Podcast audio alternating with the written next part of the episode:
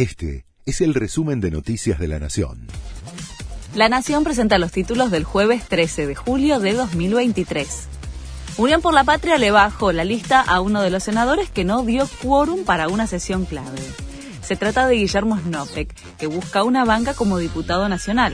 Ayer complicó los planes del oficialismo que buscaba evitar que se jubile la jueza Ana María Figueroa. Ahora su boleta no estará pegada a la categoría de presidente con Sergio Massa. El INDEC da a conocer la inflación de junio.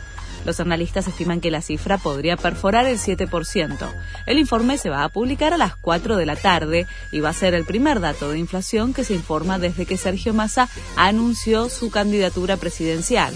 El ministro confía en que se afiance una tendencia de desaceleración y que sea menor a 6,5%.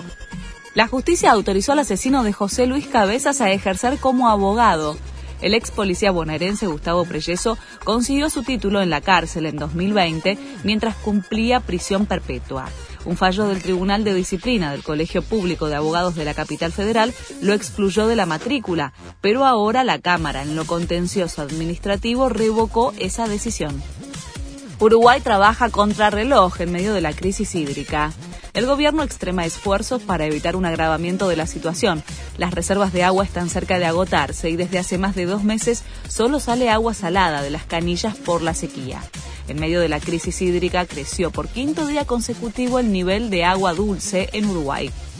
Se conocen más detalles de la presentación de Messi en Miami.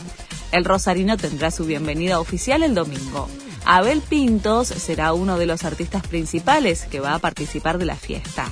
También se especula con la presencia de Bizarra, Shakira y Maluma. Este fue el resumen de Noticias de la Nación.